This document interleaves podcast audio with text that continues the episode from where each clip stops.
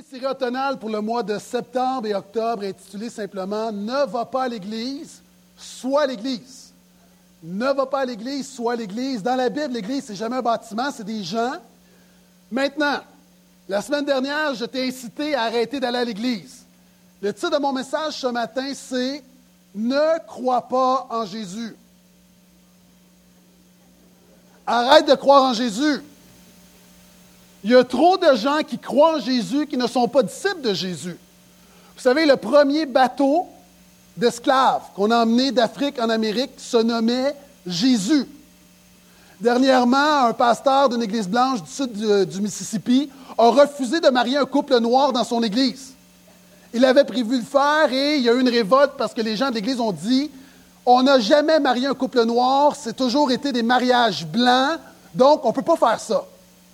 Maintenant, il y a des gens qui sont des ambassadeurs de Jésus, il y a des gens qui sont dans le clergé, des religieux, qui sont des pédophiles. Il y a des pasteurs qui ont fraudé leur Église, qui prêchent la parole avec onction, qui ont fraudé plein de gens. Il y a plein de gens qui déclarent, qui déclarent croire en Jésus, qui ne se comportent pas comme Jésus.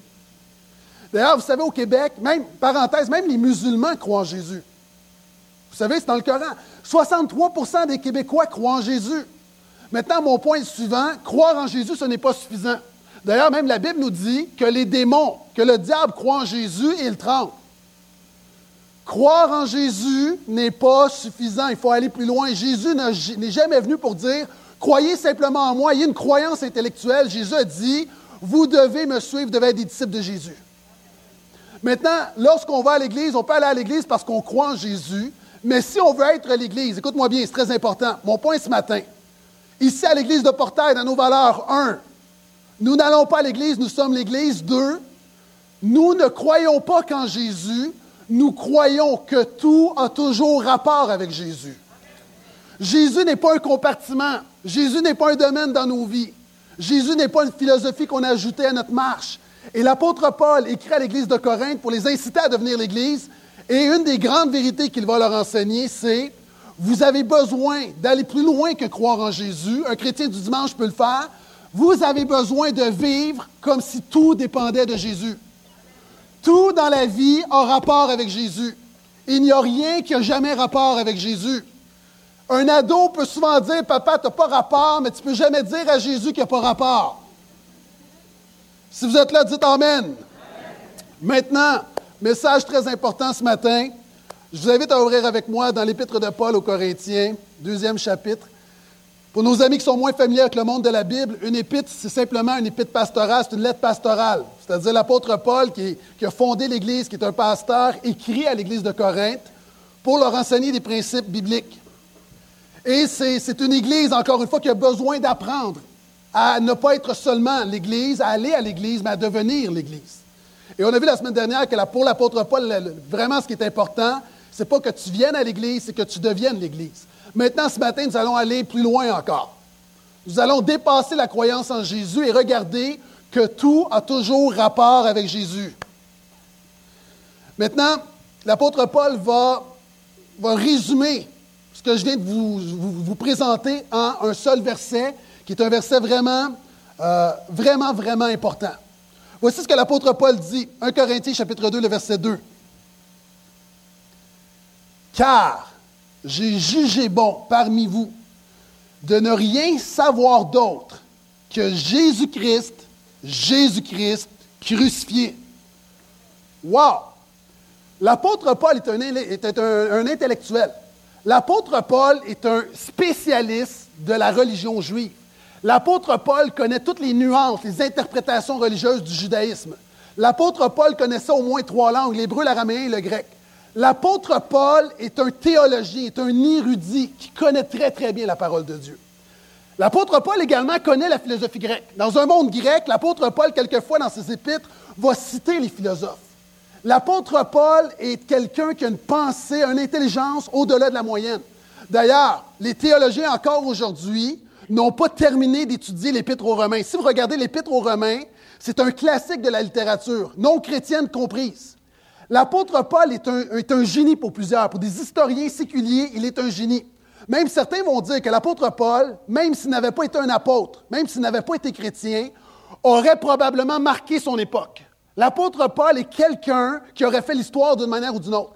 Et cet homme-là, qui connaît la philosophie grecque, qui connaît la tradition hébraïque, cet homme-là qui a une tête, qui connaît plein de choses, dit, l'ensemble de mon savoir se résume à une seule chose, et cette chose n'est pas une chose, c'est une personne. L'ensemble de ce que je sais, de ce que je connais, se résume à Jésus-Christ. Se résume à Jésus. L'apôtre Paul va aller plus loin et dit, moi, là, j'ai rien voulu savoir, j'ai voulu savoir rien d'autre que Jésus-Christ, mais non seulement Jésus-Christ, Jésus-Christ crucifié.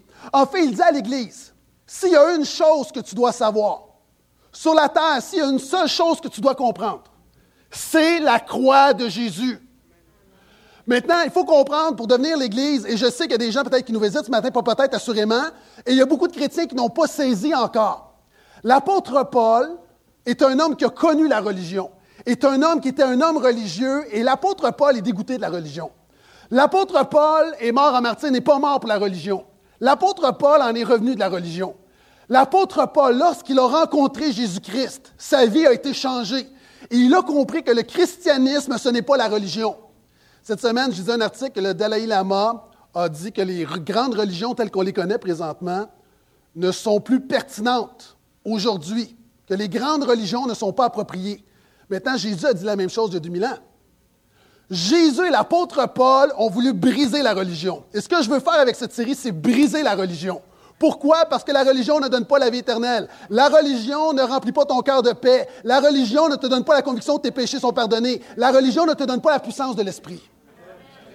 L'apôtre Paul dit, voici, tu dois comprendre la croix de Jésus. La religion te dit, obéis à Dieu et Dieu va t'accepter, Dieu va t'aimer.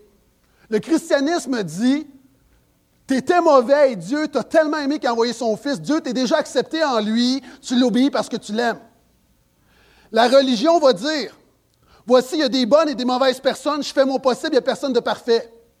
Le christianisme va dire, nous sommes tous des pécheurs. La différence, ce n'est pas de bonnes et de mauvaises personnes. Nous sommes tous mauvais. Il y a deux catégories. C'est des pécheurs repentants et des pécheurs qui ne sont pas repentants.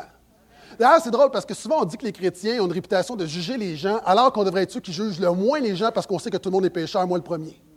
Et l'apôtre Paul va dire Je suis le plus grand pécheur d'entre tous. La religion dit Voici, tu as besoin d'un code pour savoir ce que tu peux faire, ce que tu ne peux pas faire, et ta religion dépend de ce que tu fais ou de ce que tu ne fais pas, alors que le christianisme dit La véritable vie éternelle ne dépend pas de ce que tu fais ou de ce que tu ne fais pas, ça dépend de ce que Jésus a fait pour toi à la croix. La religion emmène l'orgueil ou le désespoir. Pourquoi? Parce que quand tu as une bonne semaine, quand tu as lu ta Bible, quand tu as rendu grâce avant de manger, quand tu es venu à l'église quatre semaines consécutives, tu es orgueilleux parce que tu commences à dire Je suis quelqu'un, là, Dieu doit être content. Et quand tu as une mauvaise semaine, tu es désespéré parce que tu n'es pas capable de te changer toi-même. Alors que le christianisme dit Tu marches dans l'humilité, tu ne marches pas dans l'orgueil parce que tu sais même tes bonnes semaines, ça ne dépend pas de toi, ça dépend de la grâce de Dieu. Et tu sais, encore une fois, tu es confiant et tu es plein d'assurance parce que tu sais que tu n'es rien, mais Christ en toi est tout. Et l'apôtre Paul a tellement goûté à la grâce de Jésus qu'il ne veut rien savoir de la religion. Et c'est pourquoi il écrit à Corinthe. Et c'est pourquoi on regarde à ses paroles et ce qu'il commence à dire, et je résume, et sa déclaration pourrait se traduire comme je l'ai présenté, c'est-à-dire nous ne croyons pas qu'en Jésus, nous croyons que tout a toujours rapport avec Jésus. Et ce matin, je veux et je prie que le Saint-Esprit puisse mettre cette pensée au fer rouge dans ta tête et dans ton cœur et que ça soit gravé pour le restant de ta vie. Tout a toujours rapport avec Jésus. Maintenant, ça, c'est la première grande vérité que l'apôtre Paul va enseigner. Il y a des gens qui vont dire Oui, mais pasteur, il ne faut pas capoter avec ça. Comme on dit en hébreu. Ah, il ne faut pas. Euh, tu sais, là, c'est correct, mais moi, ma vie, ce n'est pas l'Église, là. Moi, j'ai un job, euh, la garderie, les enfants, les bains, euh, je fais mon possible. J'aime Dieu, mais tu sais, il ne faut pas capoter, là. Voyez-vous, ça, encore une fois, ça, c'est une pensée qui vient de l'enfer. Comme si il y a des catégories, puis comme ça, on peut capoter avec Jésus. D'ailleurs, mais l'apôtre Paul dit que Dieu a utilisé la, la sagesse du monde pour le transformer en folie. Est-ce qu'on peut trop capoter avec Jésus? La Bible me dit que Jésus est l'alpha et l'oméga, le commencement et la fin. La Bible me dit que tout a été créé par lui et en lui. La Bible me dit que tout est soutenu et tout se tient en Christ. Enlève Christ, il ne te reste rien. Donc non, on ne peut pas capoter avec celui qui est l'alpha et l'oméga et qui est le début et la fin et ce qui est tout entre les deux. D'ailleurs, l'apôtre Paul, si vous regardez l'épître aux Corinthiens, il commence, il dit apôtre de Jésus-Christ, et le dernier mot de l'épître, c'est Jésus-Christ. Allez dans 2 Corinthiens, exactement la même chose. L'apôtre Paul, pour l'apôtre Paul, tout commence avec Jésus et tout se termine avec Jésus, et non, on ne peut pas capoter avec ça. Parce que Jésus est trop important. Est trop important pour en faire seulement une religion, pour en faire une croyance, pour en faire un bon comportement. Il est le Seigneur de toutes choses. Et trop souvent, on croit un Jésus qui n'est pas Seigneur. On croit un petit Jésus. Moi, je ne veux rien savoir d'un petit Jésus. Je n'ai pas besoin d'un petit Jésus, j'ai besoin d'un grand Seigneur. Et c'est pourquoi l'apôtre Paul écrit à son Église, parce qu'il y a une réaction, les gens dans son Église à l'époque, probablement qui ont dit, ben, l'apôtre Paul, là, est-ce que tu ne capotes pas trop un peu avec Jésus? Un peu trop avec Jésus. Et voyez ce qu'il va leur répondre. 2 Corinthiens 11, versets 3 et 4. Encore une fois, pour nos amis, on a l'ensemble des références sur les écrans. Deuxième grande déclaration ce matin, pour t'inciter à arrêter de croire en Jésus comme on croit en général dans nos églises. Il dit, J'ai bien peur que vous laissiez votre esprit se corrompre et se détourner de votre attachement sincère et pur au Christ. Si quelqu'un vient vous annoncer un autre Jésus que celui que nous avons prêché, vous le supportez fort bien. Le problème, l'apôtre Paul dit, vous croyez à un autre Jésus que celui que je vous ai prêché. Le Jésus de la Bible, le Jésus de l'apôtre Paul et le Jésus que je vous ai dépeint. C'est ce Jésus qui fait que tout dans la vie a rapport avec Jésus. Il n'y a pas de compartiment, il n'y a pas d'exception. Jésus a quelque chose à dire sur tous les domaines de ta vie. Et l'apôtre Paul dit, voyez-vous, vous croyez à un autre Jésus. Le Jésus que vous êtes en train d'adorer, le Jésus que vous priez, le Jésus que vous servez, je m'excuse, ce n'est pas mon Jésus je te pose la question ce matin, est-ce que ton Jésus est Jésus de la Bible? Est-ce que c'est Jésus de l'apôtre Paul? On peut prendre un passant, on peut prendre une étiquette et lui coller président des États-Unis, mais est-ce qu'il va devenir le président des États-Unis? C'est une étiquette. Malheureusement, il y a trop de chrétiens, tu as étiqueté ton Dieu, un Jésus, tu l'appelles Jésus, tu loues Jésus, puis il y a une part de Jésus, mais si on examinait le Jésus de ta vie, ce n'est pas Jésus de la Bible. Et si on veut être l'Église, il faut se dire les vraies choses. On recommence avec les fondements, puis il faut comprendre que le Jésus de la Bible, tu le prends tel quel. Le Jésus, ce n'est pas le buffet des continents qui prend ce qui fait ton affaire, ce n'est pas le buffet mandarin. Jésus vient, il est à prendre ou à laisser, mais tu ne peux pas commencer à le couper et à l'amputer. Et Jésus est Seigneur de toutes choses, et on va voir concrètement ce que ça signifie. Maintenant, l'apôtre Paul leur dit, vous croyez à un autre Jésus. Et voici, ils vont revenir avec une déclaration super importante. Chapitre 3 mais que chacun prenne garde à la façon dont il construit, car personne ne peut poser un autre fondement que celui qui a été posé, à savoir Jésus-Christ. L'apôtre Paul revient avec Jésus. Il dit, premièrement, Église, tout a toujours rapport avec Jésus. Il n'y a pas de zone grise, il n'y a pas d'angle mort avec Jésus. Deuxièmement, il va leur dire, beaucoup de chrétiens croient dans un faux Jésus. Et troisièmement, il va leur dire, tu dois bâtir toute ta vie sur Jésus. Écoutez-moi bien. Jésus n'est pas un supplément. Jésus n'est pas un complément. Jésus n'est pas un accompagnement. Jésus est un fondement. Jésus n'est pas un accompagnement. Tu ajoutes Jésus à ta vie comme tu choisis le riz ou les patates lorsque tu vas manger au restaurant. C'est-à-dire, as ta vie qui est le plat principal, puis Jésus est ton accompagnement. Jésus n'est même pas un bonus. Jésus n'est pas un plus dans ta vie. Les gens qui disent, moi, avec Jésus, j'ai eu un plus. Tu n'as pas eu un plus. Tu as une vie complètement transformée. Que, que tes péchés soient pardonnés, que tu sois réconcilié avec Dieu et que tu aies l'assurance de la vie éternelle, ce n'est pas un plus, c'est un changement radical, c'est l'Évangile. Donc, ce n'est pas un accompagnement, ce n'est pas un supplément. Jésus est un fondement. Écoute-moi bien. Si tu veux être sérieux avec Dieu, si tu veux vraiment le Jésus de la Bible, ce Jésus-là, tu as une chose à faire. Je ne te demande pas de faire une prière de repentance, je ne te demande pas de te mettre à genoux, je ne te demande pas de prier trois fois par jour. Je ne te demande pas de venir à l'Église.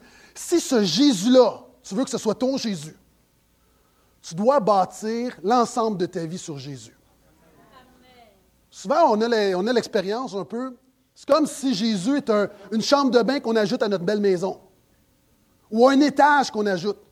Il y a des gens ici, si tu veux être sérieux avec Dieu, il y a des choses qu'il va falloir que tu permettes à Dieu de défaire dans ta vie, de reposer le fondement. L'apôtre Paul dit à l'Église, écoutez, il y a des gens parmi vous, peut-être vous avez déjà, vous êtes avançant, je vais parler aux plus jeunes. Peut-être tu es un jeune adulte, tu es dans une période vraiment importante de ta vie. Moi, je t'encourage maintenant à bâtir ta carrière sur Jésus, à fonder ton couple sur Jésus, à fonder ta famille sur Jésus, à fonder l'ensemble de ta vie sur Jésus. Puis il y a des gens, peut-être, vous êtes rendus plus loin dans la vie, mais Dieu va vous donner la grâce, mais on ne peut pas continuer à avoir un petit peu de Jésus sur un mauvais fondement. On doit laisser Dieu quelquefois démolir des choses pour rebâtir des choses. Quelquefois, tu dois laisser Dieu démolir des choses qui sont contre lui, contre le royaume de Dieu, pour rebâtir comme il faut. Et l'apôtre Paul dit à l'Église, voici, Christ est le fondement de votre vie. D'ailleurs, même Jésus en a parlé, et on a une petite image pour illustrer. Tout le monde se rappelle lorsqu'il y a eu le déluge du Saguenay, il y a une petite maison. Il y a eu des, torrents incroyables et une seule maison est restée, c'est la petite maison blanche. Encore aujourd'hui, si vous allez au Saguenay, vous pouvez la visiter. Maintenant, ce qui a fait la différence, il y a une chose. C'est que cette maison-là était fondée solidement. D'ailleurs, c'était la plus vieille du quartier, puis c'est la seule qui est restée. Donc, il y a des gens qui disent Ouais, mais moi, j'ai besoin de quelque chose de plus in. le christianisme, ça date de 2000 ans. Quelquefois, les vieilles fondations sont les meilleures.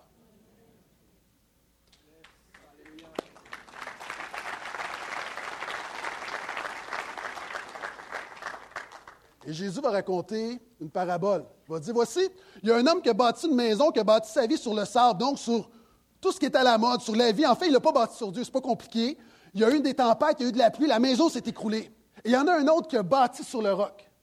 Maintenant, si tu veux que ta vie demeure, si tu veux le succès aux yeux de Dieu, tu dois bâtir sur Jésus-Christ. Écoute-moi bien. On n'ajoute pas Jésus à notre vie, on ajoute notre vie à Jésus-Christ. Jésus a dit dans l'Évangile de Jean, il a dit, je suis la vigne, vous êtes les branches. Vous ne pouvez rien faire sans moi.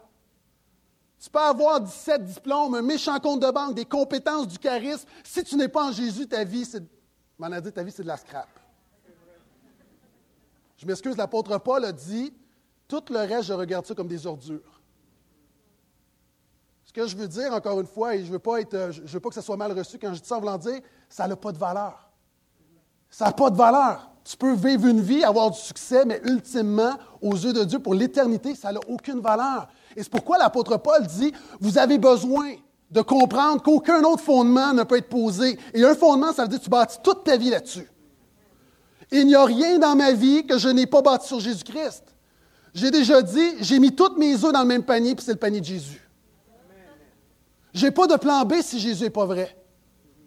Jésus est mon tout, il est mon bien.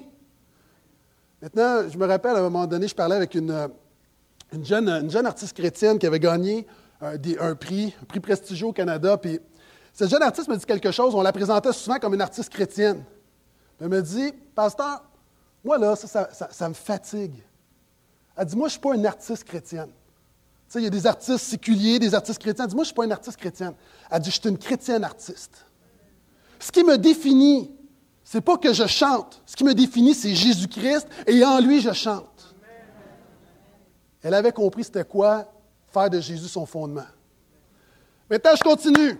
Est-ce qu'il y en a qui sont excités par Jésus?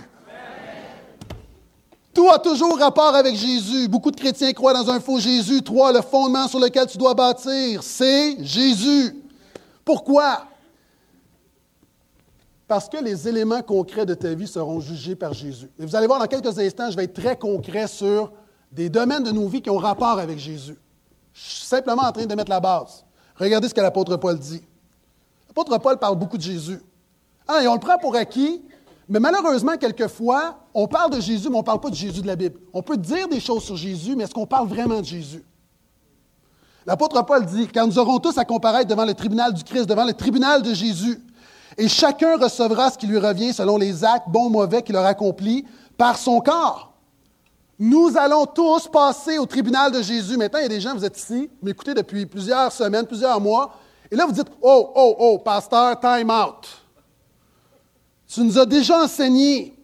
Jean 3,16 dit Car Dieu a tant aimé le monde qu'il a donné son Fils, avec son Fils unique, afin que quiconque croise en lui ne périsse point, mais qu'il ait la vie éternelle. Jean 3,17 dit le Fils n'est pas venu pour juger le monde, il est venu pour sauver le monde. Et Jean 3, 18 nous dit que celui qui croit au Fils à la vie éternelle, il ne passe pas en jugement parce que le jugement, il est déjà jugé en Jésus. Jésus a pris la peine de ton péché. Donc, il y a des gens qui vous disent Oh, oh, oh, oh, pasteur, ça ne marche pas. Tu nous dis que nous ne sommes pas jugés, mais ici, tu viens nous dire, encore une fois, qu'on va passer devant le tribunal de Christ et on va devoir rendre compte sur des éléments concrets de nos vies. La Bible parle de deux types de jugements. Premièrement, il y, a le, jugement où un jour tout le monde va se tenir devant Dieu et la question sera est-ce que tu es un sauveur? La question, c'est qu'est-ce que tu as fait de Jésus?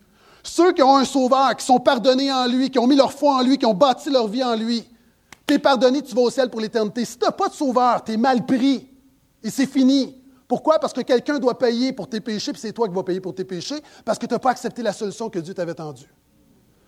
Maintenant, la Bible dit qu'il y a un deuxième type de jugement. Les chrétiens, écoute-moi bien, les chrétiens, généralement on dit Oh, moi je suis sauvé. La Bible dit que les chrétiens, on va devoir rendre compte sur la manière qu'on a vécu notre vie. D'autant plus que tu as reçu la grâce de Dieu. Et là, on ne parle pas d'enfer et de, de, de, ciel, on parle que tu vas quand même devoir rendre compte. C'est un peu comme, tu ne vas pas passer en jugement devant le juge pour meurtre, mais c'est comme quand tu arrives au travail un matin et tu as une évaluation. Hein, tu sais que ta vie, tu ne vas pas passer 25 ans en prison, mais tu as comme un petit stress parce que tu vas être évalué. Maintenant, mon ami, nous allons avoir un petit stress parce qu'on va être évalué sur notre vie. Moi, quand on va arriver devant Dieu, le jour du jugement, la Bible et c'est Jean qui nous le dit, un Jean, quatrième chapitre, je crois, qui dit, afin que nous ayons de l'assurance le jour du jugement. Alors que l'humanité va être devant Dieu et que tour à tour, on va être appelé devant lui. Lorsque Gaétan Brassard est, présent, est prié de se présenter au grand trône, lorsque mon nom va sortir, moi, je vais être vraiment relax. Vraiment relax, sérieux, là, sérieux. Une Valium sur deux pattes. Je vous le dis, et on va se revoir, là, vous me le rappellerez. On va passer, puis là, là, on va se faire, on va se donner la main. Et puis, ce serait le fun qu'on se fasse comme, tu sais, la, la, petite parade, là, où on se met les mains comme ça, puis on passe. Tu sais, non, mais, tu sais, souvent, on a une image, décoincez-vous, là, on va. Je suis sûr, il y en a qui se dire, quand je vais passer, hey, tu l'avais dit, tu l'avais dit, on va dire, oui. Peut-être je vais en mettre un petit peu plus. Ah, souvent, on est tellement figé. Tu sais, ça va être la fête, ça va être le party. C'est comme, wow! Sauf qu'en même temps, là, quand on va être rentré, tout le monde, là, là, on va devoir rendre compte quand même comment on a vécu. Et là, Jésus va te poser des questions difficiles. Évidemment, ça ne fera pas en sorte que tu vas aller en enfer, mais on va devoir rendre compte. Il va y avoir des questions hyper concrètes comme Qu'est-ce que tu as fait de ton temps? Comment tu as géré ton temps? Qu'est-ce que tu as fait avec le gros rapport, le gros retour d'impôt que tu as reçu? Ton gros chèque, comment tu l'as dépensé? Ah oui, super cinéma maison, oui. Je ne dis pas que c'est mal. c'est Jésus qui va évaluer, moi je n'évalue pas. Comment comment tu as vécu ta vie, toi qui es en Occident, alors que il y a plein de monde, à travers, plein de gens partout dans le monde qui meurent de faim, qui ont passé à leur faim? Toi, alors que tu avais un bon travail, tu avais une maison, tu mangeais trois repas par jour. Comment tu as vécu ta vie alors que je t'ai donné, tu es mon intendant, je t'ai donné plein de ressources, comment tu as géré les biens que j'avais déposés entre tes mains? Comment tu as répondu à l'appel? Je t'avais appelé à être missionnaire, mais finalement, tu t'es rendu compte que missionnaire, ça ne gagnait pas 80 000 par année, donc tu as décidé de réorienter ton appel. La Bible dit que les pasteurs vont être jugés plus sévèrement. Vous savez, peut-être qu'il y a des gens, quelquefois, tu peux être euh, offusqué par des choses que je peux dire, mais j'aime mieux que ce soit toi qui sois offusqué, que ce soit Jésus qui soit offusqué quand je vais me présenter devant lui. Alors, comment tu enseignes? Est-ce que tu as vraiment enseigné? Est-ce que tu étais clair sur l'éternité? Est-ce que tu as vraiment enseigné ma parole? Est-ce que. Jésus va te poser des questions. Comment, toi qui, as connu, toi qui es en communion, je t'ai sauvé, comment était ta communion avec moi? Euh, pourquoi tu as toléré dix ans ce péché-là dans ta vie et tu as refusé de me le donner? Pourquoi euh, tu n'as pas été vraiment un chrétien consacré? Même plus que ça, des gens vont dire, et là, on va pouvoir peut-être se vanter, dire, regarde le bon coup que j'ai fait. Mais le problème, c'est que la Bible nous dit, puis toujours dans Corinthiens, que Dieu va juger non seulement les actions, il va juger les motifs du cœur. On va dire, oui, mais Jésus garde quand même le bon coup que j'ai fait. Jésus va dire, ça compte pas parce que tu l'as fait pour te péter les bretelles. La Bible dit on va comparaître, littéralement, on va être mis à nu. Pourquoi je le dis? Jésus est trop important. Jésus ne va pas évaluer combien de fois tu es venu puncher le dimanche, puis c'est important, là. Comprenez-moi bien, je ne veux pas le minimiser. Je suis toujours reconnaissant, puis je ne le prends jamais pour acquis. À chaque fois que j'ai du monde devant moi, je suis toujours ah, merci Seigneur. Mais en même temps, ça, c'est beaucoup plus. on va devoir rendre compte. Et l'apôtre Paul dit tout a toujours rapport avec Jésus et on va devoir rendre des, rendre des comptes surtout. Est-ce que vous êtes toujours là? Cinquième grande vérité. Donc, je reprends. Tout a toujours rapport avec Jésus. Beaucoup de chrétiens croient dans un faux Jésus. Trois, le fondement sur lequel tu dois bâtir toute ta vie, c'est Jésus. Quatre, les éléments concrets de ta vie seront jugés par Jésus. Croire en Jésus, vraiment, selon la Bible, c'est croire que tout a toujours rapport avec Jésus. Et là, je vais donner quelques exemples rapidement. Tes relations personnelles ont rapport avec Jésus. Tes amis ont rapport avec Jésus. D'ailleurs, c'est intéressant parce que dans Corinthiens, la première chose que l'apôtre Paul parle, c'est les relations chrétiennes dans l'Église. La première chose. Donc, ça rapport avec Jésus. Quand on a des accrochages, ça a rapport avec Jésus. Quand on est frustré contre un frère, ça a rapport avec Jésus. Quand on parle dans le dos d'une sœur, ça a rapport avec Jésus. D'ailleurs, même, l'apôtre Paul va aller plus loin. Il va parler des relations familiales. C'est intéressant parce qu'au chapitre 5, je ne lirai pas, mais il va parler, il va dire à l'Église Hey, il se passe des choses chez vous, dans vos familles, qui n'ont simplement pas d'allure. Souvent, on dit qu'il faut laver notre linge en famille. L'apôtre Paul dit Ton linge dans ta famille, Jésus s'en préoccupe. Puis il donne l'exemple d'un gars qui couche avec sa belle-mère. Chapitre 5, verset 1, j'invente rien. La Bible est hyper concrète. Pourquoi je dis la Bible est concrète? Probablement qu'elle était avec le Père, ça n'a pas marché, je ne sais pas. Et là, finalement, elle est en relation avec le Fils. Et l'apôtre Paul dit, même les non-croyants trouvent ça bizarre. Je donne un exemple pour démontrer que Dieu est préoccupé par ta famille. Il est préoccupé de la manière que ça se passe dans ta maison. Il va, euh, au prochain chapitre, chapitre 6, il va parler des procès entre frères. Dans l'Église, un frère qui a quelque chose contre un autre frère, puis il traîne en cours. L'apôtre Paul dit Mais vous n'avez pas honte. Vous êtes chrétien, vous allez juger les anges et vous allez maintenant devant les, païens pour régler quelque chose, vous n'êtes même pas capable de vous entendre. Puis je sais qu'il y a des cas, parenthèses, il y a toujours des cas, il y a des cas qui peuvent être légitimes. J'explique ce que l'apôtre Paul dit pour démontrer qu'il se préoccupe de nos relations. Maintenant, il va dire quelque chose de très concret aussi. Deuxième Corinthiens, chapitre 6, versets 14 à 15. Toujours, comme quoi tes relations personnelles ont rapport avec Jésus. Ne formez pas avec les non-croyants un attelage disparate. En effet, quelle association peut-il y avoir entre la justice et le mal? Quelle communion entre la lumière et les ténèbres? Quel accord entre le Christ et Satan? Quelle part pour le non-croyant avec le non-croyant? L'apôtre Paul partout est en train de dire que tes relations ont rapport avec Jésus. Ce n'est pas juste la dimension des hommes, Dieu connaît mon cœur, non, ça a rapport. Et c'est intéressant parce que tout au long de, de ces épîtres, l'apôtre Paul n'a jamais une pensée sectaire va souvent penser aux non-chrétiens. D'ailleurs, il va dire à l'Église, faites attention quand vous réunissez, parce qu'il y a des non-chrétiens qui sont là, puis si vous faites des choses bizarres, l'important, c'est de communiquer Jésus. Maintenant, je reviens. L'apôtre Paul est en train de dire, avant de t'engager avec quelqu'un qui ne croit pas en Jésus, ou quelqu'un peut-être qui déclare croire en Jésus, mais ce n'est pas un vrai disciple de Jésus, pense-y à deux fois, parce que quand tu t'engages avec quelqu'un, que ce soit en business ou que ce soit dans le mariage, tu formes un attelage. Et si, par exemple, tu te maries, toi qui es une chrétienne convaincue, qui veut bâtir ta vie sur Jésus avec quelqu'un qui n'en a rien à serrer de Jésus, tu vas former un attelage disparate. Si tu veux t'unir en affaire avec quelqu'un qui n'a pas les mêmes valeurs que toi, peut-être qu'il va vouloir faire des passes, peut-être qu'il n'a pas le même standard de moralité que toi. L'apôtre Paul dit, avant de t'engager dans un attelage au niveau des affaires, assure-toi que vous n'allez pas former un attelage disparate. Qu'est-ce qu'un attelage disparate? Malheureusement, il y a trop de mariages qui ressemblent à ça. Il y a trop de mariages, il y a trop de relations qui ressemblent à ça. Et toujours, encore une fois, loin de moi la pensée sectaire, l'apôtre Paul, mais quand à un moment donné tu viens, quand c'est le temps de t'engager, assure-toi que vous allez tirer du même sens. Assure-toi que ça va tirer ensemble. Et l'apôtre Paul dit ça rapport aussi avec Jésus. Ça rapport avec Jésus parce qu'à un moment donné, il risque d'avoir un problème. Je continue. Ton comportement sexuel a rapport avec Jésus. Eu zéro amen.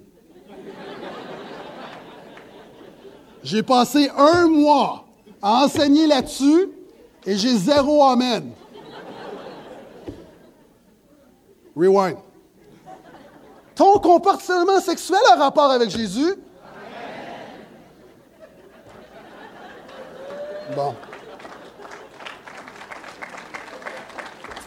Et là, en passant, je m'excuse, je suis tanné d'en parler. On dirait parce que j'ai osé aborder le sujet, je suis devenu comme le, champion de la théologie sexuelle dans la Bible, OK? En passant, je suis quelqu'un de très timide, je ne suis pas à l'aise de parler de sexualité, OK? Il faut que je parle de sexualité avec mes enfants, puis je commence avec les abeilles, OK? C'est comme...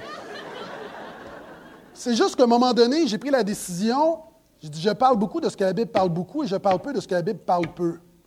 J'ai pris la décision, contrairement à, plusieurs pasteurs qui, à un moment donné, vont censurer certains passages, j'ai pris la décision, quand je rencontre des passages dans mes prédications, ben, de ne pas me censurer puis de les aborder avec courage au risque de me mettre dans le trouble. Maintenant, ça fait exprès dans Corinthiens, il y a tout un chapitre qui parle de sexualité. Maintenant, voici ce que l'apôtre Paul écrit. L'ensemble du chapitre 6 en passant.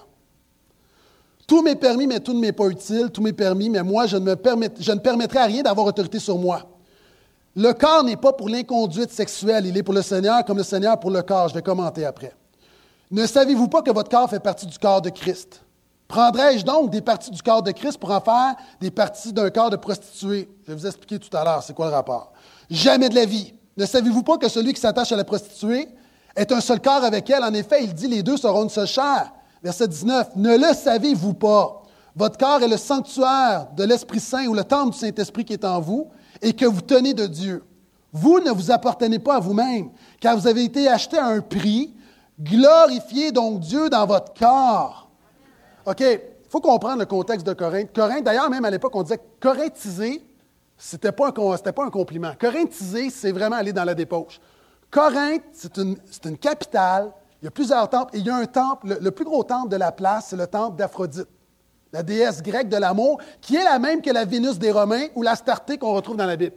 C'est, encore une fois, c'est la déesse de l'amour et de la sexualité. Dans ce temple-là, ce qu'il y avait de spécial, c'est qu'il y avait mille prostituées sacrées. Lorsque tu voulais offrir un sacrifice à Astarté, tu allais avoir une relation sexuelle avec la prostituée sacrée. Le problème, c'est que du monde à Corinthe sont venus à Jésus L'apôtre Paul a dit, les amis, Jésus, ce n'est pas une religion. On est libre. C'est la grâce. Et il y a des gens qui ont fait, oh yes!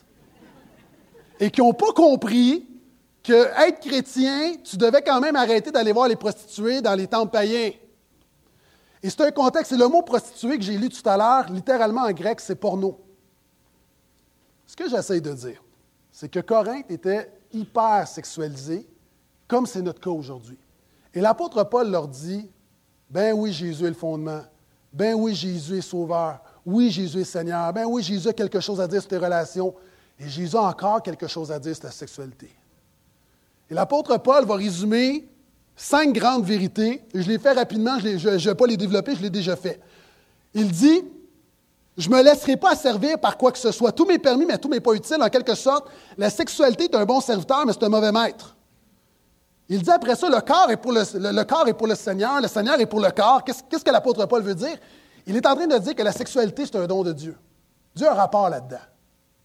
Je continue. Il dit, vous êtes le corps de Christ. Maintenant, quand tu couches avec une prostituée, ou quand tu couches avec quelqu'un, tu t'unis, tu deviens une seule chair. D'ailleurs, partout dans la Bible, la sexualité, c'est jamais juste émotionnel ou juste corporelle. La sexualité est corporelle, émotionnelle, mais spirituelle. L'homme et la femme deviendront une seule chair. Ce n'est pas, juste un principe comme ça euh, vague. C'est par la relation sexuelle, il y a quelque chose de spirituel, une connexion spirituelle qui prend place. Et l'apôtre Paul dit, quand tu couches avec quelqu'un, c'est plus que coucher avec quelqu'un. Il y a quelque chose de spirituel, il y a un lien spirituel qui prend place. Et l'apôtre Paul dit, vous êtes le corps de Christ. Maintenant, est-ce que tu vas unir le corps de Christ? Imaginez comment c'est choquant. Est-ce que tu vas unir le corps de Christ avec le corps d'une prostituée? Et là, il va répondre, ben non. C'est pas littéralement, il dit pas ben non, mais ce qu'il dit exactement, c'est jamais de la vie, qui est l'équivalent. L'apôtre Paul dit, prendrais-je, est-ce que je ferais n'importe quoi? Est-ce que je me comporterais n'importe comment? Alors que je suis libre, ce n'est pas une religion, malgré tout ça, alors que la sexualité est un don de Dieu, est-ce que je ferais n'importe quoi au niveau sexuel? L'apôtre Paul dit, ben non, jamais de la vie. C'est un peu comme quand tu vas au restaurant, tu, peux manger du, tu peux manger du junk food assis n'importe où, Mais tu peux aller manger dans un bon restaurant. Quand tu vas manger dans un bon restaurant, tu ne manges pas à terre. Hein, tu te mets beau, tu arrives là-bas, tu as les couverts, tu as la table, il y a un cadre et la bénédiction est dans le cadre. C'est ce qu'il est en train de dire avec la sexualité. D'ailleurs, chapitre 6, il en parle, chapitre 7, il parle du mariage. Donc, l'apôtre Paul va dire en terminant, glorifiez donc Dieu dans votre corps par votre sexualité. C'est intéressant parce que glorifier Dieu, on voit ça dans les psaumes comme pour louer le Seigneur. En quelque sorte, l'apôtre Paul est en train de dire, et là, là, écoutez-moi bien, quand, dans les liens du mariage, c'est une relation sexuelle homme-femme, c'est une louange au Seigneur. Là aussi, je m'attendais à avoir un ou deux Amen, mais c'est correct. L'apôtre Paul dit glorifiez Dieu, c'est-à-dire avant, vous alliez vous coucher, vous, rendiez un culte au Dieu païen avec votre corps par votre sexualité. Maintenant que ta sexualité glorifie, qu'elle soit une louange au Seigneur. Ça, c'est positif. L'apôtre Paul n'est pas en train de dire non, c'est pas beau, c'est sale, non. L'apôtre Paul dit glorifiez Dieu avec votre corps. C'est une louange au Seigneur. Et là, je sais qu'il y a des hommes qui se disent Oh, je sens que je vais beaucoup louer le Seigneur. Je comme un.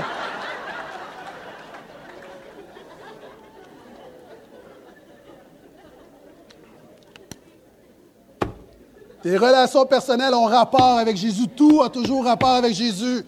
Ta sexualité a rapport avec Jésus. Ta vie conjugale a rapport avec Jésus. Et là, je n'ai pas le temps.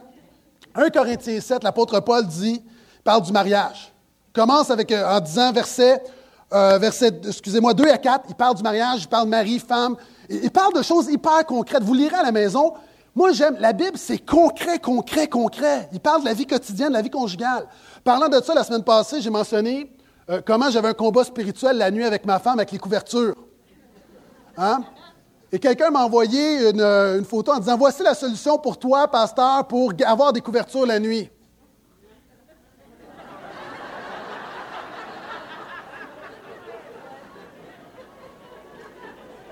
Je répondrai je crois que la solution n'est pas dans les clous sur une couverture. La solution dans un couple, dans un mariage, dans une famille, dans une maison, c'est les clous de la croix de Jésus. La croix de Jésus, une provision pour toi, pour ton mariage.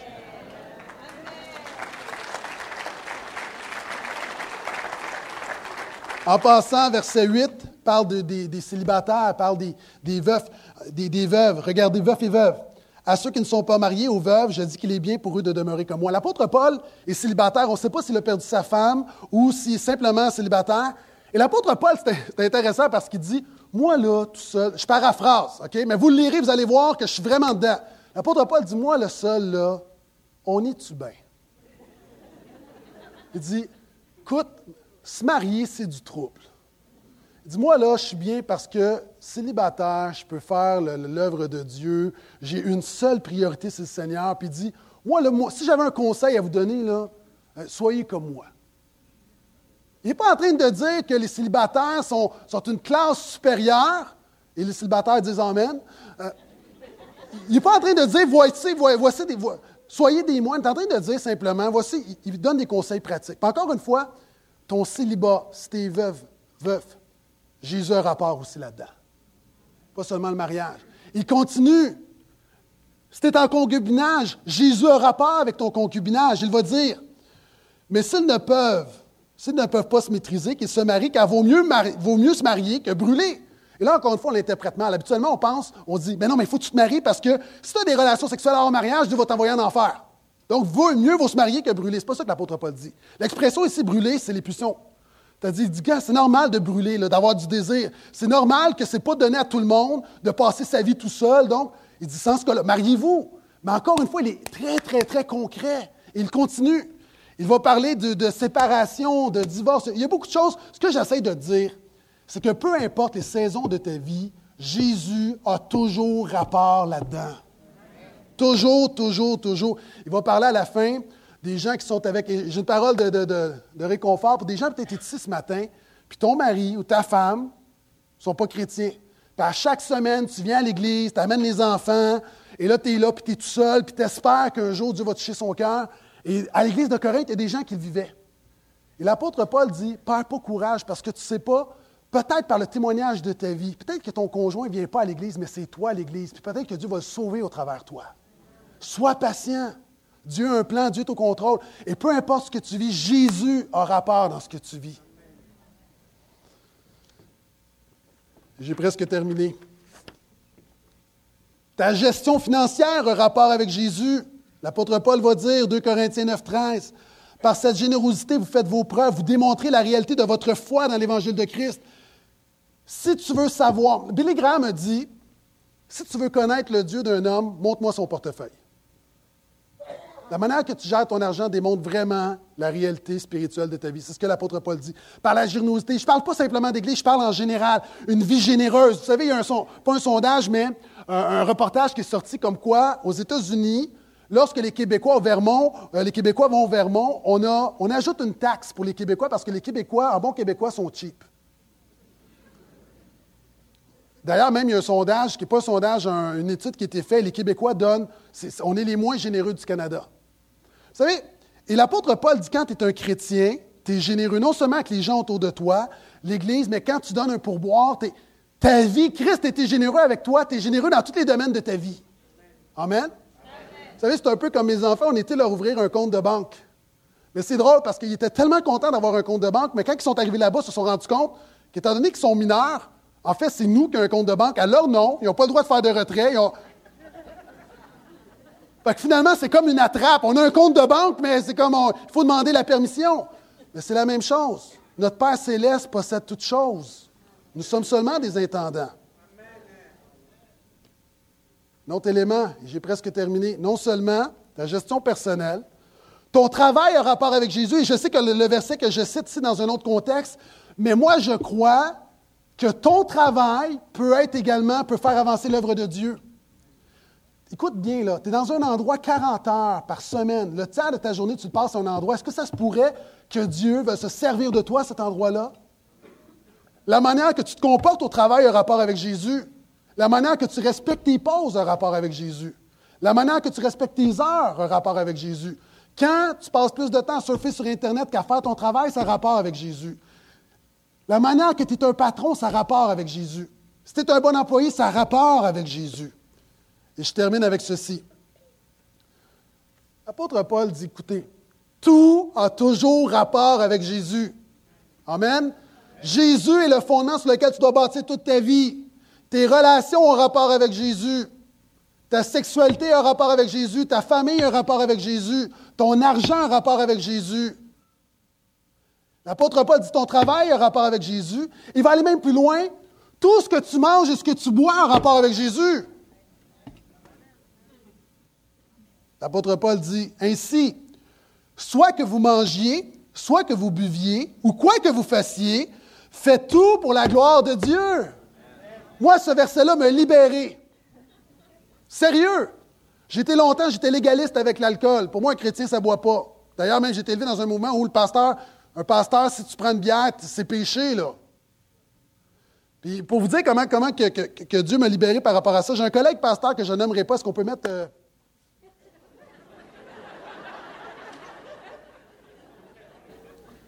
Voyons donc, comme si j'aurais mis la photo de Pasteur Philippe.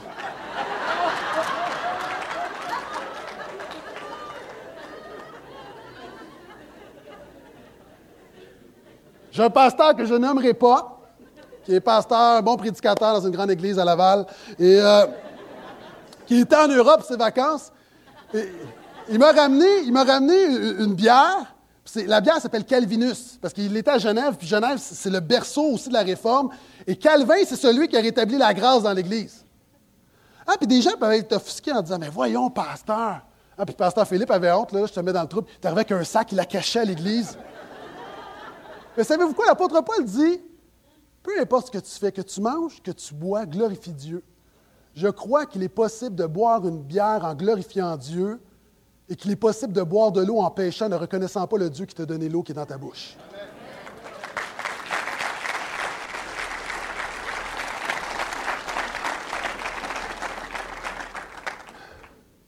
Ce matin, on va, j'ai quelque chose de spécial à vous présenter. C'est un court vidéo, ça dure trois minutes. Et ce que j'aimerais faire à la fin, j'aimerais prier avec vous. Des gens ici, euh, vous aimeriez qu'on prie, vous avez besoin de Jésus, vous avez besoin que Jésus vous guérisse, que Jésus intervienne. Euh, je me suis volontairement limité dans mon message pour qu'on ait le temps de le faire. Et euh, hier, je me préparais, pour mon cœur bouillait. J'avais hâte de prêcher Jésus. Hein. On prêche toujours Jésus, mais particulièrement, je dis, Seigneur, donne-moi Jésus. J'ai besoin de Jésus. L'Église a besoin de Jésus. On a besoin, si on veut être l'Église dans le quotidien, on a besoin de Jésus quotidiennement. Et je vais vous présenter une vidéo. Euh, en fait, c'est une prédication du pasteur Lockridge, qui est un pasteur afro-américain qui a eu un grand impact, qui est décédé, je pense, en 2000. Et un de ses messages, c'était justement Voici mon roi. Et on a pris un extrait de son vidéo, on l'a traduit en français. C'est, en anglais, on l'a pris, on a fait un montage, mais on l'a traduit aussi en français. Et j'aimerais vous le présenter, je pense que ça explique très bien hein, ce message sur Jésus. Ne crois pas en Jésus va plus loin que simplement croire en Jésus. Tout a toujours rapport avec Jésus.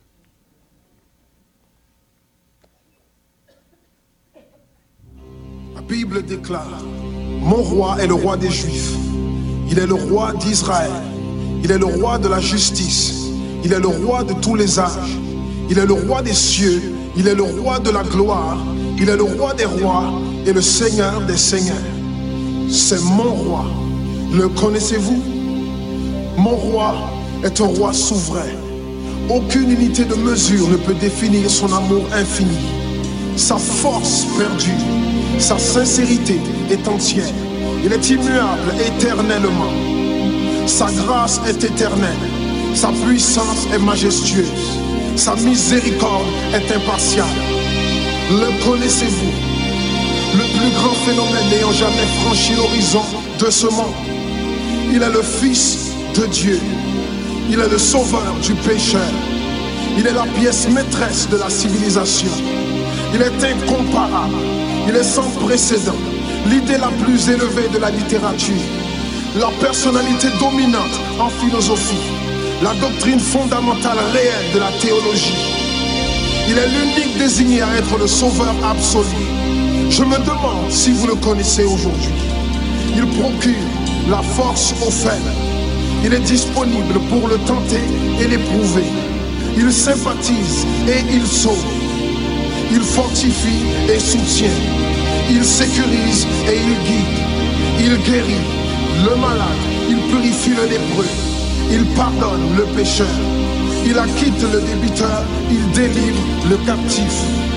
Le défenseur du faible il bénit la jeunesse. Il met au service du malheureux. Il considère l'âgé. Il récompense l'assidu. Il embellit l'un. Je me demande si vous le connaissez. La clé de la connaissance. Il est la source de la sagesse. L'embrasure de la délivrance. Le sentier de la paix. Le chemin de la droiture. Il est la grande route menant à la sainteté.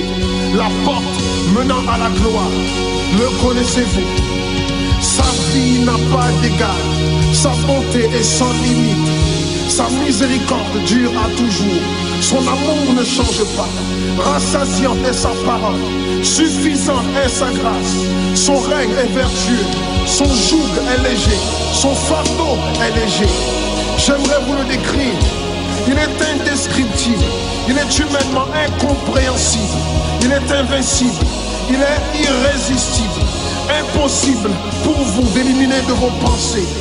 Vous ne pouvez l'échapper de vos mains. Vous ne pouvez survivre sans lui, ni vivre sans lui.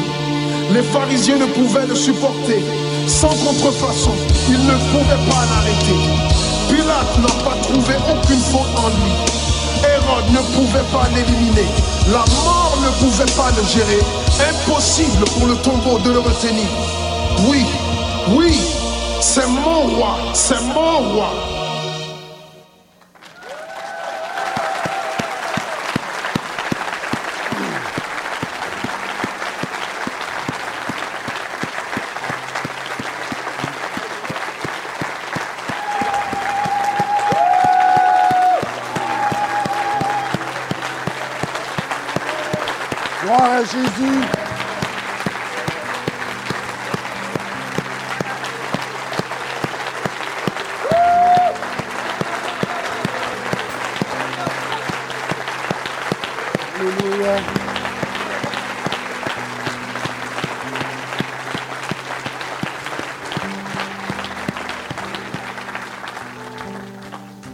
Que vous restez debout.